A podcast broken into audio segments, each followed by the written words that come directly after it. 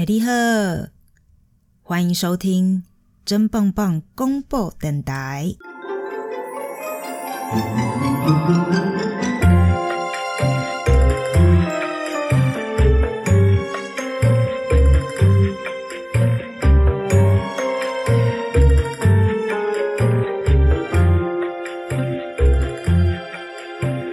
Hello，大家好，我是婷婷。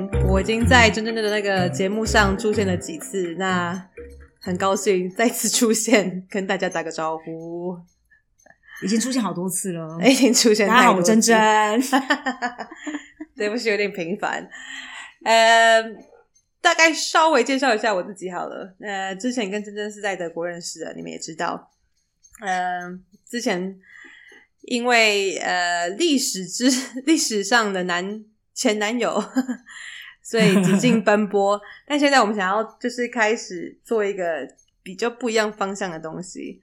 那我现在本身基本上是住在荷兰，呃，是一个小一点的国家，但呃也有很多有趣的事情，有很多啤酒，有很多啤酒。对，目前也是在一个啤酒公司服务。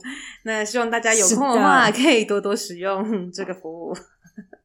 没错，这个服务我到现在目前还是没有使用到呢。怎么这么怎么这么奇怪呢？婷婷，马上下个月寄一箱。马上，废话不多，真的马上寄。然后我想要就是跟大家讲一下这件事呢，就是我一直对真实犯罪其实都真实犯罪 案件都还蛮有兴趣的。你知道，自从小你记得小时候有那个什么玫瑰同龄眼，或者是我记得台湾灵异事件，超爱，必须要看。必须要看。那小时候就是都会，就是非常的认真的看这些节目，然后也就是会搞到自己天天做噩梦。不过我们就这样走过来了，所以还好。那哎，可是那个时候的节目他们是真实犯罪吗？有的时候不是都 key 上去的那个照那个照片，感觉上好像是是真实犯罪改编的，就是它还有就是当然会比较戏剧戏戏剧化一点。但感觉上其实是蛮多，就是台湾的那个社会案件改编的。所以，我们今天这个节目等于就是我是捧恰恰，然后 你是 没错。另外那个女性叫什么名字？忘记了。那个女的主持人，哎，那个是玫瑰之夜啦，不是是玫瑰同丽演吗？不是玫瑰 哦，我一直想到玫瑰之夜。没关系了，OK，那我就是扮演一个捧佳佳的角色。也是可以的，也是可以的。你可以扮演彭佳佳，你恐把它撑出来。OK，好好好，好好好。那另外一个那个女主持人，如果听众还记得他们叫什么名字的话，就麻烦跟我们说一下。对对对，已经不记得了。这个回忆好像有点久远。OK，那就是那是之前小时候有的一些背景。那自从长大之后呢，就是开始你知道也懂得看英文啊什么之类的，就会听到很多有关。美国、英国非常著名的一些真实犯罪案件，那这些真实犯罪案件，你知道最近的 podcast 也是蛮多，已经在呃已经有有去报告呃报道它了，然后也就涵盖这些范围。然后我就想说，哎，为什么好像没有听到太多，就是有关于欧洲的真实犯罪的案件？真的会不会大家都以为欧洲欧洲人都非常的就是乖？对呀，不知道，好像就是听不太，就是没有没有很常听说这些事情。除了之前有一次，一个非常非常有名，在挪威，你记得吗？就是有一个挪威人，他们就是去一个岛屿上，然后那个岛屿是有一堆青少年夏令营，然后他就是乱枪扫射，然后就杀了几十个人。嗯哼，那不那是下一次下一次节目再讲好了。对，总而言之，就是有病的人其实也是蛮多的，在欧洲。对，到处都是，所以可以想见人人性的丑丑陋，其实是在各个地方都可以看得到。没错。那所以今天我想说，就因为我现在住在荷兰嘛，那所以就是想要来介绍一个当年轰动全荷兰，就是非常非常大的真实犯罪案件。那要开始喽，要开始讲故事。待会我有疑问，轰动全荷兰，嗯，荷兰有多大？对，荷兰有多大？而且当时是用什么样？OK，好，你先介绍一下这个背景故事好了，因为我就想说，当时那个状态要轰动到全荷兰。OK，好，你说。对，这个事情是发生在一九九九年，所以约莫是，对我们大概是国中的时候，那个时候台湾应该也是是不是九二一啊？刚发生那时候，哎，不对，好像是我不记得。对不起，这个可能要卡掉，希望不要放进去。等下再做过，做一下功课。你连九二一都不记得，你在给我露出 cry？但我真的不记得九二一什么时候。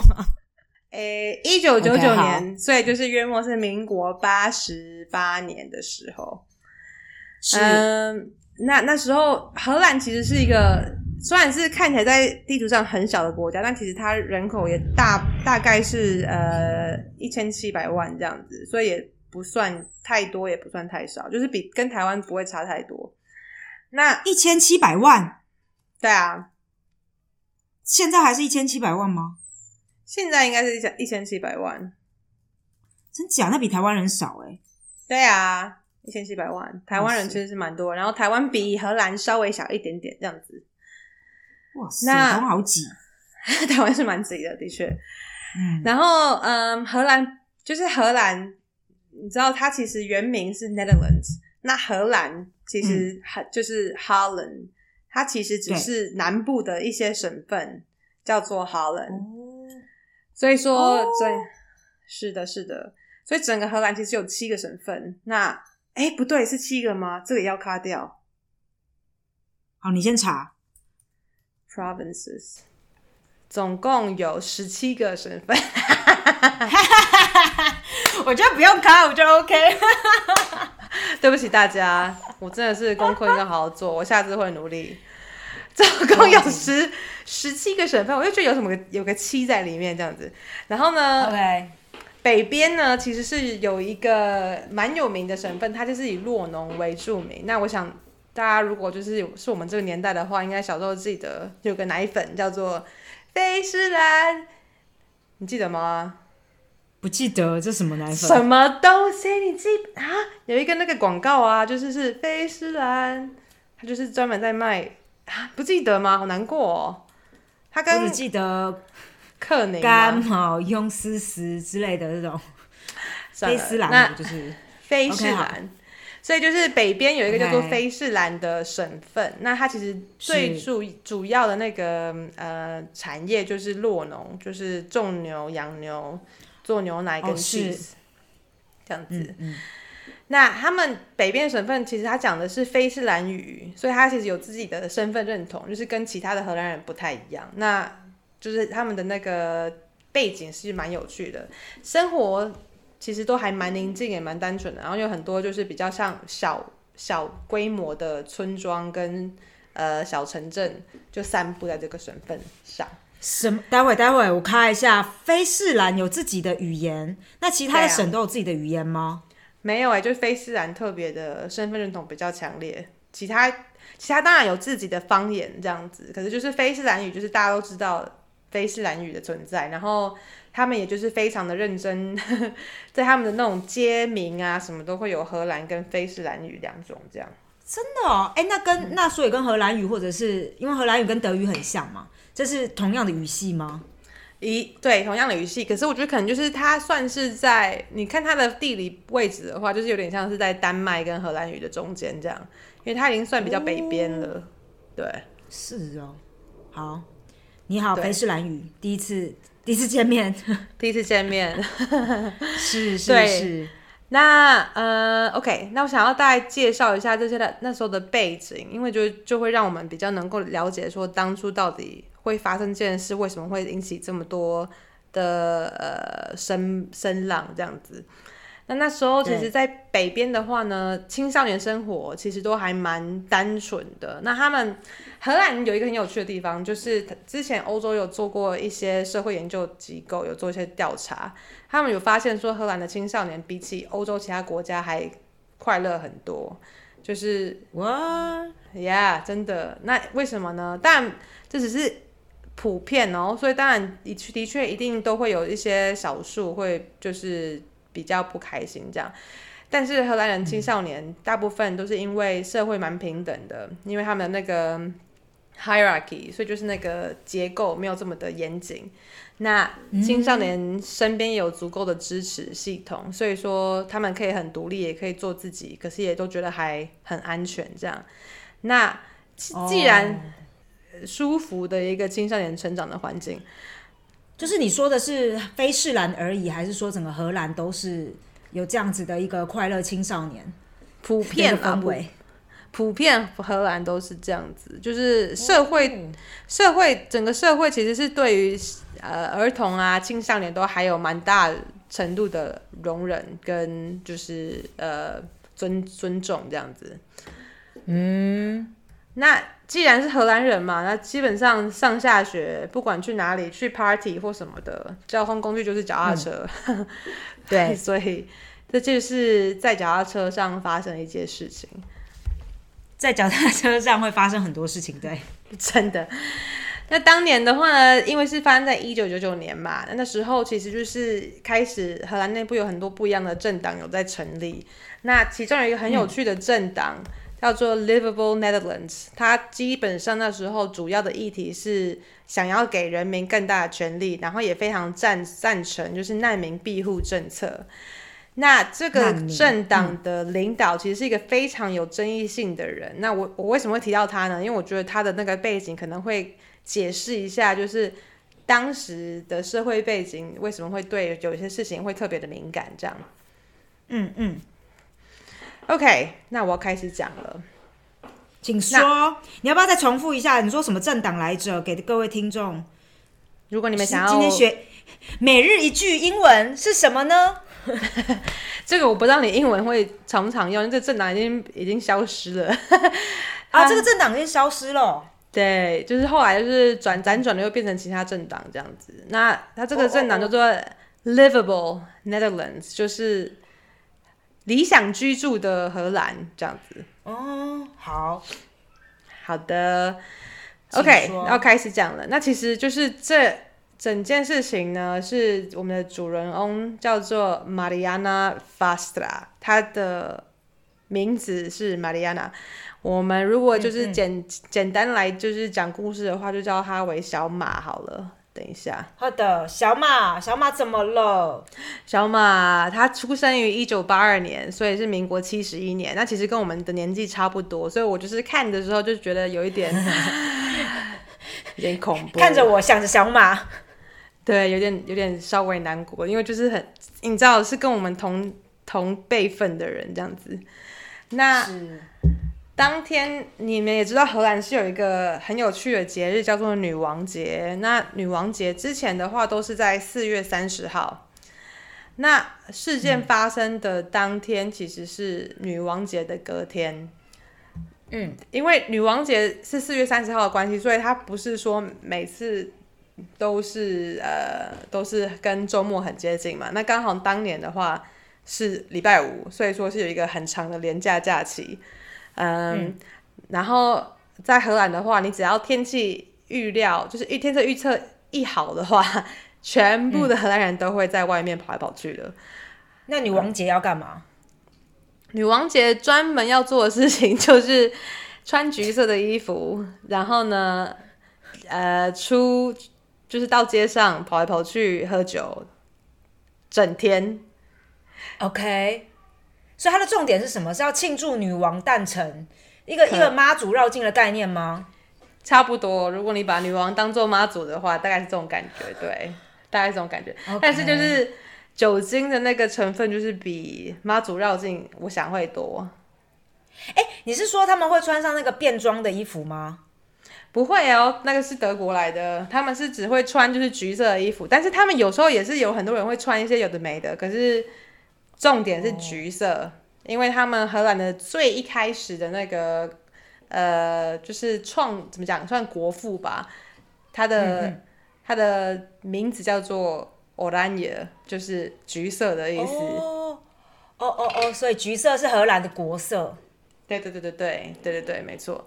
所以，呃，女王节非常重要。那对于青少年来说，这当然是一个更重要的节日。你一定要在女王节出门，你一定要跟朋友去狂欢这样子，因为就嘉年华会喽，是吧？嘉那种感觉，对对对，那种感觉。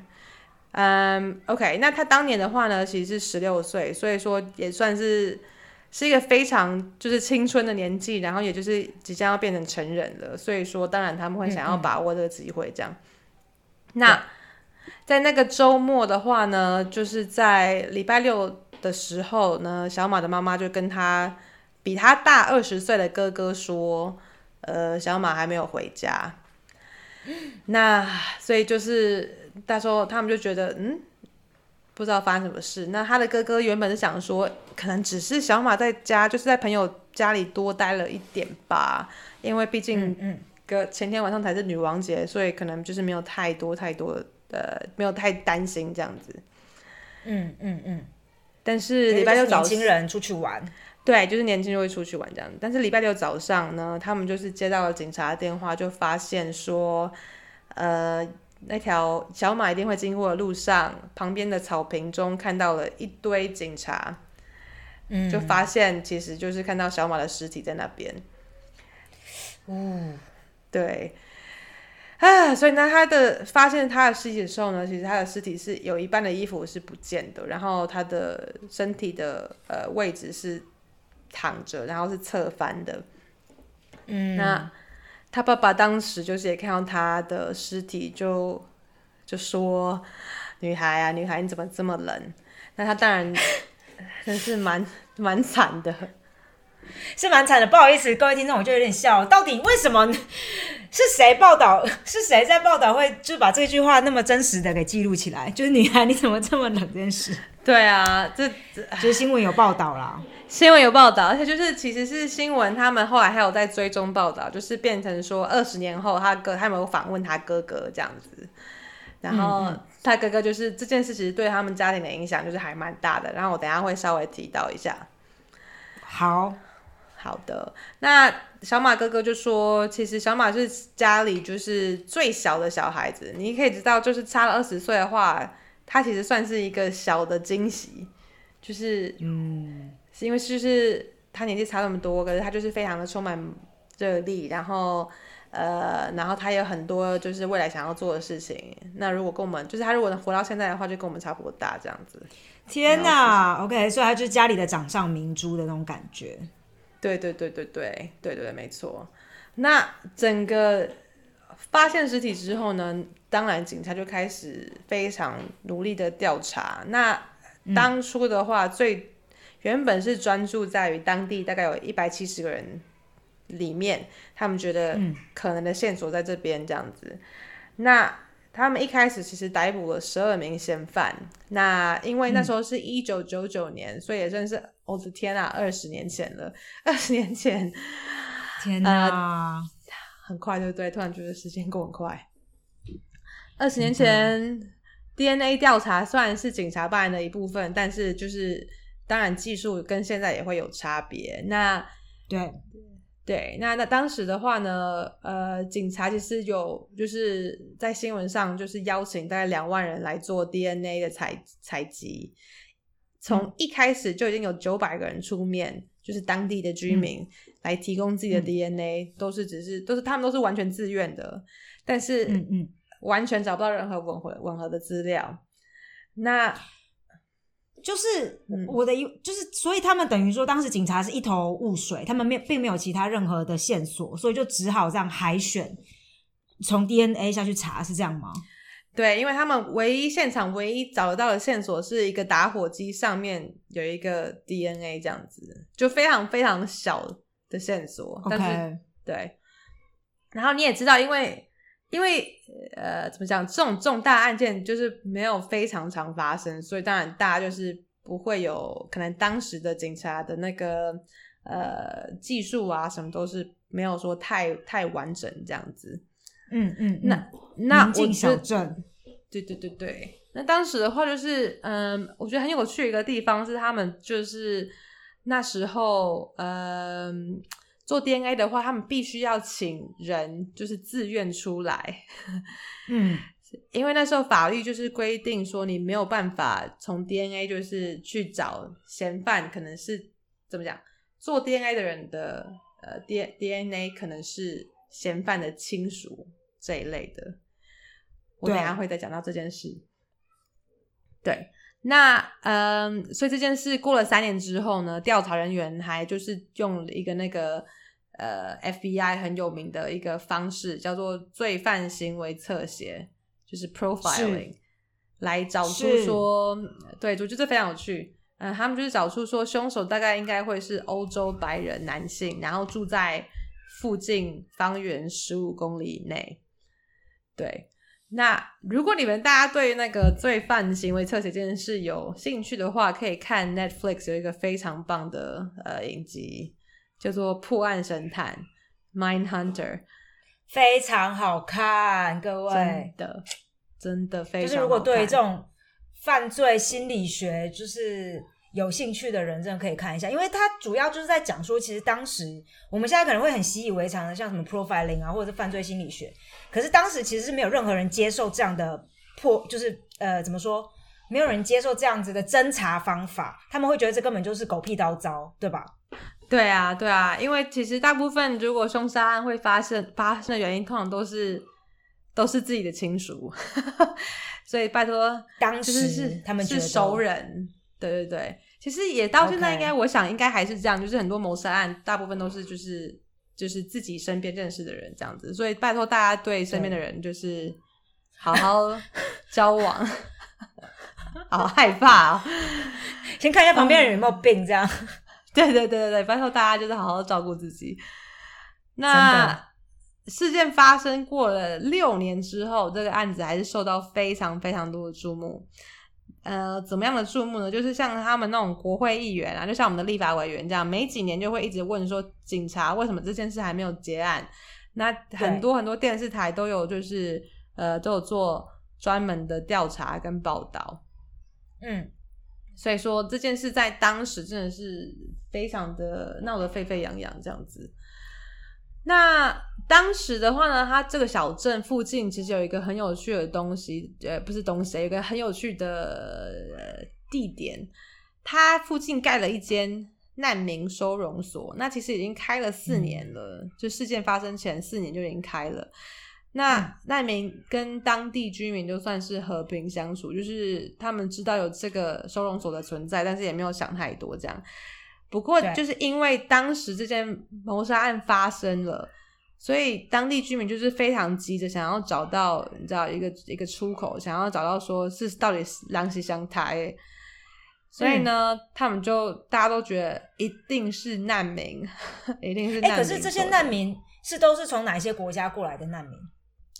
大部分都是中东啊，那所以就是呃，像我等下呃，我们会讲到，就是在难民收容所，其实大家的专注力会发，就是放在当天哎隔天离开的难民有两个，都是伊伊拉克裔，所以就是在这一区这样子。哎，可是，在最一开始他们就讲说这个 DNA 是白人啊，是欧洲白人。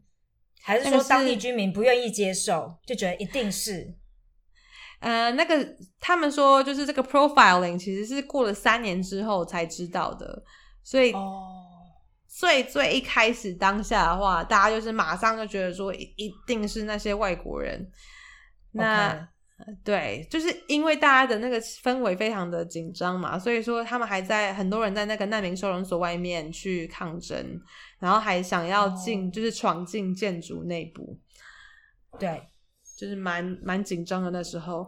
那像我刚刚讲，就是有两名难民，因为他们在事件发生隔天刚好也离开了收容所，嗯，所以就是大家都觉得可能会是他们。那这是这两个伊拉克人呢，有一位呢，他就是呃，就是离开呃荷兰，然后就是。还被那个国际警察组织给通缉，那他们为什么要离开？离开的原因是什么？就只是刚好离开，他们只是刚好要离开。那这个原因的话，我可以再去查一下。但是，就是其实跟这个事件是没有什么关系，这样子。哦，他就是离离开收容所，还是离开荷兰？就是两个都是离开呃收容所，也离开荷兰这样子。哦哦哦，整个离开了这样，所以感觉上，对对对，所以感觉上当下你可能会觉得一定是他们，要不然的话为什么会离开这样子？哦，懂你的意思，就觉得他们是不是畏罪潜逃？对对对对对。但是 OK 后来呢，他们不是被国际警察组织给拦住吗？他们其实，在伊斯坦堡给拦住，所以他们已经逃到土耳其了，也不是逃到土耳其，他们已经离开到土耳其了，可能觉得土耳其比较适合他们的生活方式吧，我想。那但他们当时有嗯，哦，拍谁拍谁，他们当时有觉得自己正在被追查吗？这没有，我没有看到任何就是相关的新闻。不过我觉得会很有趣，就是如果任何新闻是有做这两个难民专、专门的报道，对啊，OK，、嗯反正他们就是等于说离开，但是你不知道他的原因是什么。他可能也不是说真的要逃去哪里，他可能人就是到了土耳其，要去那边拜访他的表姐之类的。之类的之类的，就没有人知道。OK，好，，对，那反正警察们也做了 DNA 测验之后，也就是已经排除他们任何的犯案犯案可能了。那、嗯因为这件事，所以当时全荷兰对于荷兰的难民政策感到有很多很多的不满，所以引起了非常多的抗争。不嗯过，当时报道报告指出说，就是呃，目击者的证词当中是完全没有看到说有任何生皮肤的人的，所以其实就是有点空穴来风。这整个 OK，对，那不过就是讲到当时的呃，对于难民政策有开始很多不满嘛，所以当然在政党上面也也会，你就会开始慢慢的觉得，好像社会有一些人是想要一直找把外国人当做是一个呃事情坏事情会发生的借口，这样子。嗯嗯那你我觉得他们肯定是罪犯。对对对对对对，就有默默改变当时的政治政治的那个风向，这样。嗯嗯，那其实一直要等到呃二零一二年的时候，这个案子才开始有一些转机，所以已经是十二哎十三年后了，真的很久。那当时很久哎，十三年，你想想看，你整个人生的十三年，就是你一直心里完全不知道是凶手是谁。对啊，真的。那当时荷兰其实法律通过说，可以借由亲属的 DNA 检验来找犯人，所以说、他们可以从 DNA 的资料来看说，哦，这个我们有这个人的 DNA，那这个人的 DNA 其实跟我们要找的犯人的 DNA 是有一些相近的。嗯那他们的法律是说，可以借由这个相近似呃的程度呢，来找出凶手是谁，这样子。就比如说我自己自愿，我我我我我去给给你查，就是要查到 DNA 的人，还是要先就是从志愿者身上去查，对吗嗯哼，嗯哼，嗯哼，？OK，然后就是我自愿，然后发现我的 DNA 可能很像，但是当然不完全一样，然后法律就说对对对对对那你们就可以查我妈，查我表姐这对对。对对对对，没错。就像现在呃，好像诶两年前吧，就是有一个叫做那个金州杀手 （Golden State Killer） 在美国的，嗯嗯嗯他就是这样被找出来，那真的是轰是动哦全球。那因为呢，这个大家就是找这个金州杀手找了也是几十年，那也是借由亲属 DNA 才推到凶手是谁。那对，因为现在不是市面上有很多那种，就是你可以去查说你 DNA 你的祖先是谁呀、什么之类的，他们就是从那个里面找到的，就是我知道，对我觉得说到这件事情，我觉得这是一个那个是不是全球的那种，就是这些怎么说呢？应该是就是美国的阴谋吧。说，因为这些东西不是都会寄到美国去吗？然后在那边的那个实验室去做检测，然后那所以我们的所有的那个 DNA 的那些数据就会被存储存在那边。对对对对对，其实他们是为了要这样子，就是现在有很多人都会想说，你有很多原因去卖你这个 DNA 检测嘛，就说你如果检测了之后，你就会知道说自己是不是很适合吃肉啊，或者就你知道，如果你是来自于蒙古的血统，那你就会很适合吃肉什么之类的。是这样子吗？就是他给你个借口，为什么你要做这个基因检测？但其实最对对最最最大的原因，可能讲到最后，就是为了要更加更容易的去控怎么说呢？也不是监控吧，但就了解各个地方的 DNA 可能都会散布在哪里，什么地方是什么人这样。哇塞，你现在是要走一个阴谋论了？我们的 podcast 要改一个风向，找一个阴谋论，对，讲大家讲一讲，大家听一听啦，哈。反正你你要去做这 DNA，你还是可以去啦。对，反正就是大家如果要做 DNA 的话呢，就是记得要查清楚说那个公司的背景跟 跟他们要用在哪里，这样子要小心。对啊，那要不然对不对？你表姐犯罪，结果你就。对对对，把他给抖出去了，把他给丢出来，那是大家表姐也是要好好的去注意一下他们最近在干嘛。没错，好，那就是呃，后来十三年之后嘛，那警察就开始又要进行一个更大规模的 DNA 检验。那一开始你们记得，其实是有九百个人出来自愿进行检验，那这次竟然有了八千人的 DNA，所以有很多人自愿出来帮忙调查。哦那所以整个范围也扩大蛮多了，嗯嗯，结果就因为这一次的大范围 DNA 检测呢，警察就这样找到了凶手，凶对，就这样找到了他的凶手，其实就是叫做 Jasper Stelling 贾斯伯，那我们就会叫他做阿贾。那阿贾，嘿，你猜对啊？阿贾，你为什么？你创啥？人是一台诶，人就是一台诶，人是一台诶。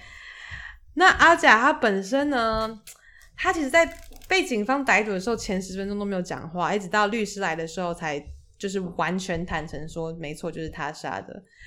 那从他的角度，我们要讲一下他当时的呃发生的事情的经过，这样。对，其。其实当当当年的时候，他其实是三十二岁。那他就是看到小马凌晨从呃，可能可能派对上骑小踏车回家之后，他就突然临时起意，他就他说他脑海中突然有个想法，说我一定要得到你，然后他就把手中的小刀呃来强行逼小马到旁边的草丛，然后就在那边呃强暴他，然后也把他的用用他的胸罩把他给勒死。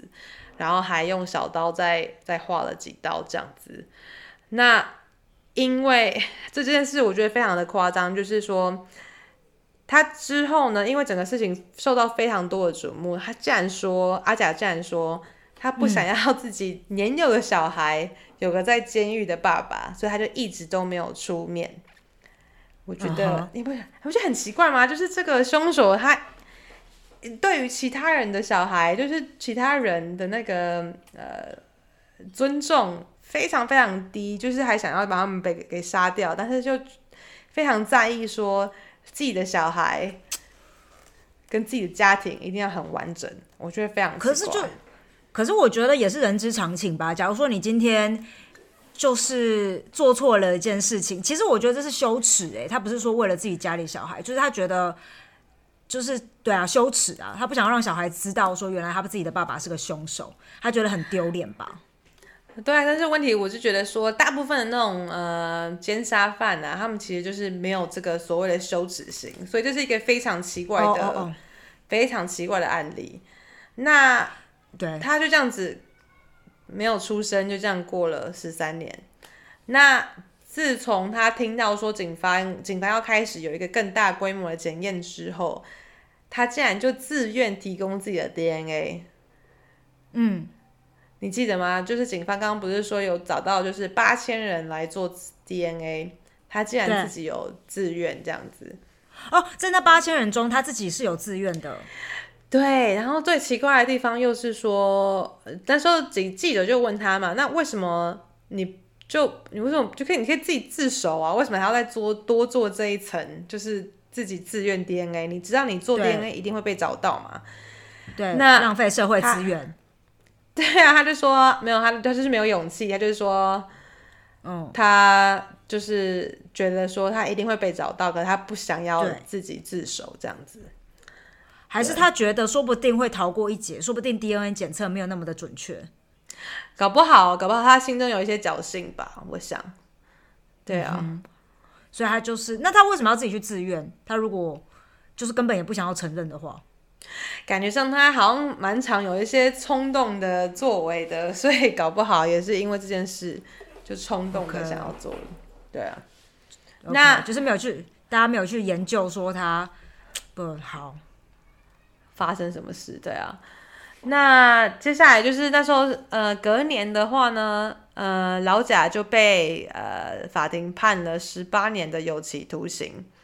对，那大家在台湾可能会觉得十八年好像很短，但是很短呢、是蛮短的。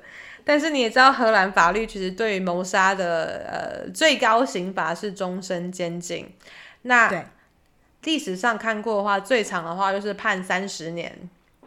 哦，对，但十岁十八年其实算是就是相较之下算是蛮长的刑罚了。对，那我一开始不是讲到说有一个政党，那时候嗯就是二十年前刚成立，那还有一个非常有争议性的政治人物，那。那个政治人物呢，他其实是他本身是同性恋，但他后来整个政治的态度改到就是变得非常反呃中东移民，然后非常反呃穆斯林这样子。那因为他非常有争议性嘛，所以其实是有一个人就去刺杀他，那他刺杀他的那个凶手也判了十八年，所以、对在荷兰来说，就是这种非常高注目然后的谋杀案的话呢，其实十八年算是蛮长的刑罚了。OK，就是对于荷兰人来说，如果要坐监，就是坐牢坐个十八年就已经很可怕了。这样啊，可是大家不会觉得很短吗？因为那你十八年，像他像他被抓的时候是几岁的时候？你说三十二加十三嘛，等于四十五岁，对，然后再四十五岁再加十八，那他就是可以活着出门哎、就是对啊，又是一条活龙哎、对啊，所以他在十呃十二零一三年加十八，这样是多少？二零三一年，所以在十年他就可以出狱了。所以荷兰一直到现在就是觉得这件这样子的刑责，这样子的，就是时间是可以的。目前也没有因为说有人出狱了之后，然后这些犯人又再犯，还是我们不我觉得可知道我不，我可能要做一些调查，不过我觉得这是个非常有趣的问题，因为我我知道，其实他们会知道说，呃，那些犯人就是那些非常有名的犯人呢，出狱之后，其实大家都知道他们在哪里。哦。对，可是我想要，我我会去查一下，说到底之后发生什么事情。那他们是不是还有可能就是做一些反社会人格？我记得之前有看到说有另外一个犯人，他就是出狱之后又做一些小事情，然后又被抓回去。可是，对但这就是这边的呀，这边的刑法就是比较呃比较不一样。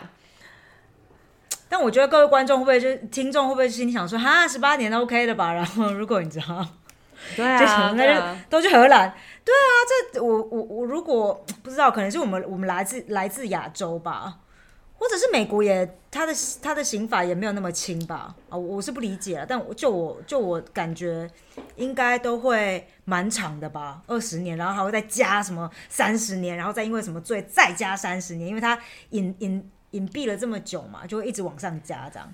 对啊，感觉上美国好像也会对美国跟亚洲的刑罚都会比较高。那其实这也不是什么太意外的事情，因为荷兰其实的监狱占控率非常的低，他们监狱呢只有六十八趴是满的。那从二零零六年之后，监狱人数一直往下降。那因为他们就是空、空了这么多房间。就是北部，我之前有住过一个 hostel，一个青年旅社，就是是前监狱改的。嗯嗯，他们还竟然就是用他们的监狱来关其他国的犯人，这样子。嗯，对，就是荷兰算是一个比较开放的社会，所以他们就是做于呃，他们像是 对于很多事情都比较算是包容的，所以可能是是不像美国说，如果你就是持有一些大麻就会被抓去什么之类的，当然是看州啦。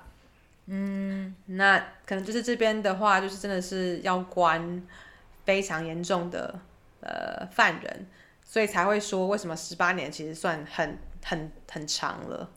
嗯不过感觉起来，呃，你你现在这样一讲，我倒是真的蛮意外，因为的确是感觉就会觉得荷兰相对来说在欧洲是一个很安全的国家。我如果去旅行的话，我如果去荷兰的话，我通常不太会就是晚上出门啊什么的，就是喝喝醉之类的。我你记得吧？我们就是都还是会走在路上，不会有太多的害怕。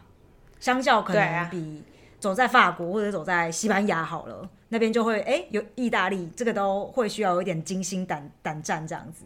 荷兰我是觉得安全。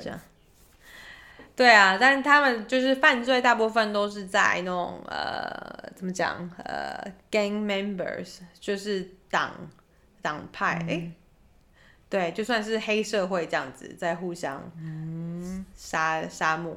那我我想荷兰应该也是蛮多那种呃，怎么讲大宗的毒品犯罪集团这种犯罪，这种这种案件也很多。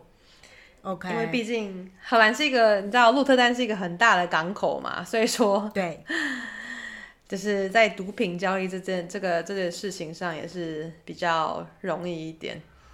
嗯，对，要不然的话，荷兰还是民风淳朴了哈。好，我们再讲到那个我们的主人公身上，小马的爸爸妈妈呢，也因为这件事情，后来就是。可能对于一个家庭的那个压力太大，后来就离婚了。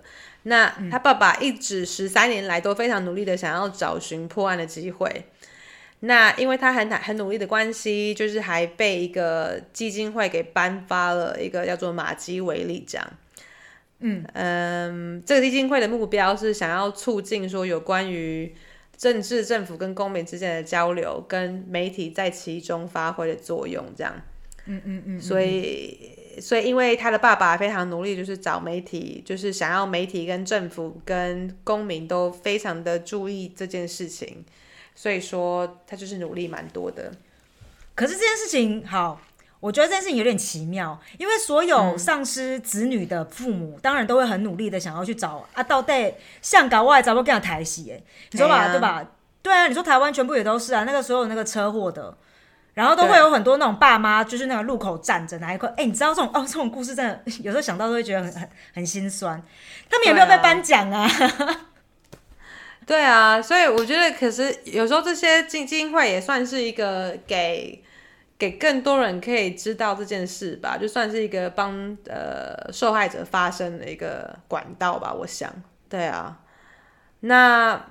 嗯，后来嘛，我不是有说媒体其实就是有做小马他哥哥的专门报道，就是二十年之后，那他哥哥也就是成，就是真的也说说小马的死亡，其实就是让他们全家就是那时候十三年之间都一直笼罩在灰云当中，嗯，那一直到找到凶手之后，才真的有一种拨云见日的感觉，所以。也是啦，就是对啊，可以想象，对啊，对啊，这就是今天想要讲的小马的故事。我觉得这是一个很有趣的故事，为什么呢？因为他就是其实讲到当当初社会会对于外来人跟难民有一种非常不友善的先先呃怎么讲先入为见，诶，是这样子吗？先入为主的概念，对对对对，那。我觉得我们大家都要小心，就是其实到最后，你真的想要解决事情，最重要的事情是证据、实证。对，因为其实难民这个话题呢，我觉得在欧洲是还在近至至少在这近几年了。当然，一九九九年那个时候就有难民是没有错，就是是来自不同地方。那我们现在是主要是叙利亚嘛，然后就是你刚刚说说中东啊、非洲啊，呃，主要是这几这几个区域来的难民嘛。然后其实一直到近几年，德国现在不是就收了很多难民嘛？然后其实整个社会的风气，我觉得一直到现在都还是这样。就是如果今天有发生任何的一个事情，可能某个老太太的包包被抢了，人家就觉得说，哎，会不会是又尤其如果是在火车站附近的话，对，他就哎，会不会是难民？然后对，就是我我我就是我可以提一下，就是说德国之前法兰克福嘛，二零一九年就是有一个。一个小孩，然后他就是被直接被那种随机性的，然后从火车的站台给推下去。然后因为当时的风气就是对于难民是很很反对的，所以新闻报道他是特别没有去说明到说这个犯罪者他的肤色跟他的那个、跟他的那个岁数，然后其实很多当时社会舆论也有很多就说，那你不说这个人是什么肤色、什么国家来的，我们要怎么样才能够嗯？怎么帮说呢？对，或者是小，因为你通常都会说，OK，大概长这样，你会有个 profile 嘛，大概长这样，几岁，什么肤色。然后那时候的新闻媒体是就是不讲的。那其实他们的用意就是在于说，因为的确的确这个人他的肤色就是深的，但是你怎么知道他是不是难民？是不是所有深肤色的人就是难民呢？像我们也是亚洲人脸孔啊，但是我们不是难民啊，我们是好好来这边工作，然后待下来的。所以就是其实不能用肤色来去讲说这个人会不会是难民这样子。那所以这其实是一个很大很大的疑问。但另外一个方面来说，我觉得也是可以可以想象啦，就是当地人的那个心情，因为他就就是个小村嘛。对啊，对啊，就是一个小地方，对啊，一定的嘛，因为其实这是人之常情吧，人类从对最久远开始就是一直在比说我们是谁，他们是谁。那你对当然会把任何的外来人种，就是不管是谁，就会觉得是他们是危险的。对对啊，那这就是人类生存的那个一个本能吧，你没有办法。对对对，排外，因因为又加上，如果你在小村，你可能旁边隔壁的老王、老张、老林你都认识，你都你就觉得怎么可能会是这些人？不可能，怎么可能是老王？对，结果殊不知就是老王。对，对，那说，哎、所以他们互相认识吗？话又说回来，那个那个，嗯，不认识，因为算是隔壁村的，所以就是然后可能对对对对，但对啊，我觉得这个这个非常有趣。我觉得你们那个德国那件事情啊，那个媒体这样子特特意选择不报道，我觉得这是一个非常有趣的选择。那、你也开始会想说，到底媒体在这整件事情当中的作为，大概要扮演什么样的角色？因为这都非常的是很敏感的嘛，因为你真的讲什么话，其实都会引起蛮多的呃那种波浪。波澜。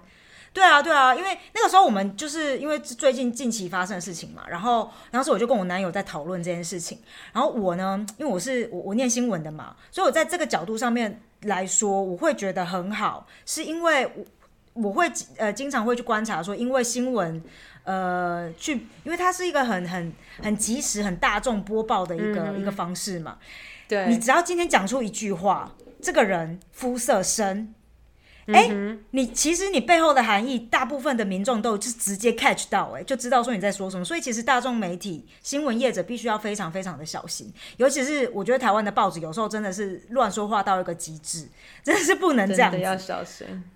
对，所以我就会觉得德国这样做法很好。他们好像当时也没有说我不说，但他们就说我们要先调查到一定的，呃，就是我们要知道更多资讯之后，对我们才能够把这个消息放出来。因为他们当时也不是说，呃，不知道这个人的长相，因为旁边有很多目击者嘛，所以这些目击者当然会知道说这个人长相是怎么样，所以也不是说像你今天你这个 case 说，哎，我要从 DNA 下去找，因为完全没有人看到，没有没有目击者这样。对，那是有目击者的状况之下，然后所以为了不要唯恐什么？唯恐天下之乱，下不不乱，对，对对对，对，就是故意选择说，那我们先不把这个资讯爆出来，然后等到我们有更详细、更我们会知道说，这个人虽然说他是生皮肤，但他到底是不是难民，他是什么样的一个角色，呃，我们再去把这整个故事做一个更完整的报道。然后，可是我男朋友就在旁边讲说，不行啊，你不能这样子啊，那你你这样这样，呃呃嗯、就是你就是呃隐蔽事实什么什么之类的。我觉得也是有一大票人是这样想法。我可以想象，对啊，但是我觉得，哎，我觉得就是每一个人那个阅听者都要有的责任吧，就是你呃。为什么记者会写一些比较夸张的事情呢？也是因为我们爱看。那我觉得就是乐听者很重要的一个功课要做，就是要记得，要一定要记得说，呃，很多事情是需要有证据的。那因为现在网络消息这么多，那你就是要非常的清楚说证据要去哪里找，然后要清楚的明辨说到底呃这个是真的证据还是假的。但是这是个非常困难的课题嘛。对啊，就是你要怎么？所以你要怎么叫我们一般的这种，对不对？我在看报纸的，我就是旁边那个喝个咖啡，买个报纸看，看一下。啊你给我什么我就吸收什么、哎，我不可能说哦。那我自己再去做功课，通常都是看到说，OK，好，生皮生皮肤的，有可能他是难民，你已经把有可能自自动删除删除了。对呀、对啊，对啊，对啊，所以要小心，啊真的要小心。对，对，那你觉得要怎么小心？不看报纸，没有要看啊，可是要看的话，尽量就是多看不一样的、不不同家的报纸的的看法，因为我觉得这个会帮助我们，就是察觉到非常明显，说哪些报纸是走哪样的风格，然后是支持哪一些的课题。那有一些比较多的面向，你才会知道大概中事实，每个人从每个人的角度来讲都会不一样嘛，所以你就是可能要就是想办法说找到这么多事实当中比较平衡在中间的地方。对啊，对，这是真的。就是比如说你在台湾的话，你可能不能只看一个什么 TVBS，你最好就是所有台尽量都看一下。要不然像我妈每次都看一些那种很奇怪的电视台，然后就跟我说：“哎、你知道电视说什么吗？” 我就觉得说，你可不可以看一下其他台的？真的、就是真的，对，很容易被带风向。但是，哎，台反正那个那是有点离题了，那是一个台湾的那种媒体是这样子在操作，我们我们也没有办法。对啊，那只能就是大家自己罩子放亮一点。这好像是在哎，罩子放亮一点是在威胁别人的吗？对不起，罩子放亮一点啊，各位！那样我们婷婷就在威胁面，要不然你，要不然你就是就是很现在就很多假新闻啊。说实在的，就的确就是如此，或者是也不是假新闻，而是他们并没有经过求证之后就直接啪一个就出来的新闻是很多的。对对对对对对，但是呢，我本身也是有很多新闻业者的朋友们，就是也必须要说辛苦你们大家了，应该也都是有压力，所以才会这样子做的吧？就是很怕他们会说干林敏珍你在说什么？对啊，因为林品珍当年呃，就放弃新闻，对我直接放闻弃系的？吗？对啊，我就直接放弃哎，因为我会觉得呃这个这个这个担子太重，我担不起来。真的是辛苦大家了，真的辛苦了，辛苦了。啊，所以说小美小马的一场过世，怎么说呢？他这样也算是观世音菩萨下凡吧。他的一场过世，让我们大家学到了这么多，又 DNA 检测，又 profiling，又对啊，呃可以可以这样子看，但是对啊，就是只是觉得，因为小马的故事发生的时间，就是跟我们成长的过程就是非常的吻合，所以我就是看到这个故事的时候，特别有一点 奇奇的对感觉。的确就是他现对我们现在来看，会觉得好像很多事情是习以为常的。就是像我们讲什么 DNA 啊，或者是我们看犯罪心理学啊，这些好像你就觉得对对对，本来就有的。但是你不知道的是，原来这些事情哦，都是才近二十年才发展起来的吧？对，其实很神奇耶对啊。对啊，真是辛苦辛苦各位办案人员，如果有那个执法人员的话，在听的话，也请就是跟我们 联络，想要知道更多。想要知道更多，对，跟你们说声多谢。对，对，真的，哎呦，那我们下次想要听更多的类似这样子的，怎么说呢？有政治跟社会教育意涵的，我们现在要来就是当那个公式的那个教育意义啊。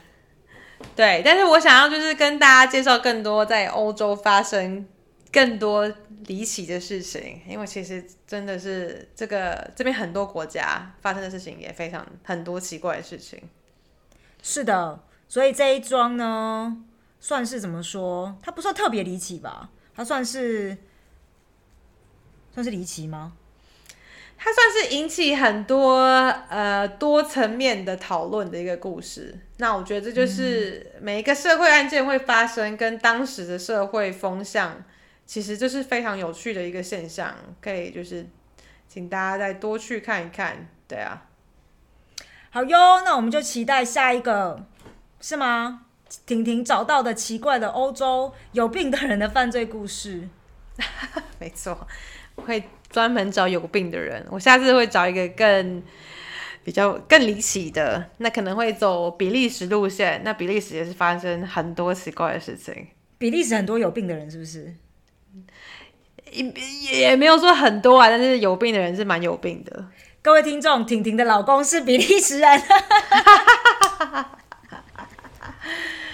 对，所以我去在做，我在就是做一些功课，然后跟大家讲下一次比利时的故事。哎，那你也可以找一下乌克兰的吗？因为我想要知道为什么我男朋友这么有病。好啊，我跟你讲，就是从一个社会案件可以看出他成长的环境。哦，OK，就是要说帮你做。原来，原来你有病不是没有原因的，这样没错，就是这样，就是这样。OK，好哟。新生怕过有时错，卡波打叉下浪无。希望这一些犯错、犯罪的人们，不要像今天节目中介绍到的凶手阿甲一样，等了十二年。啊，还要别人找他，然后找到了他之后，他才终于肯自己出来面对犯下的错误。真的，还是早一点，龙族回头。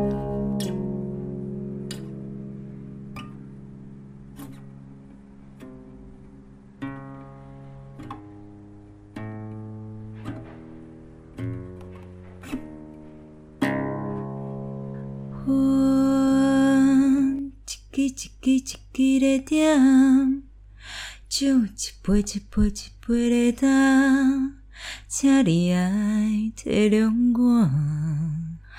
我酒量无好，莫甲我创空。时间一天一天一天的走，汗一滴一滴一滴的流，有一天咱拢老。带无行到底，浪子回头。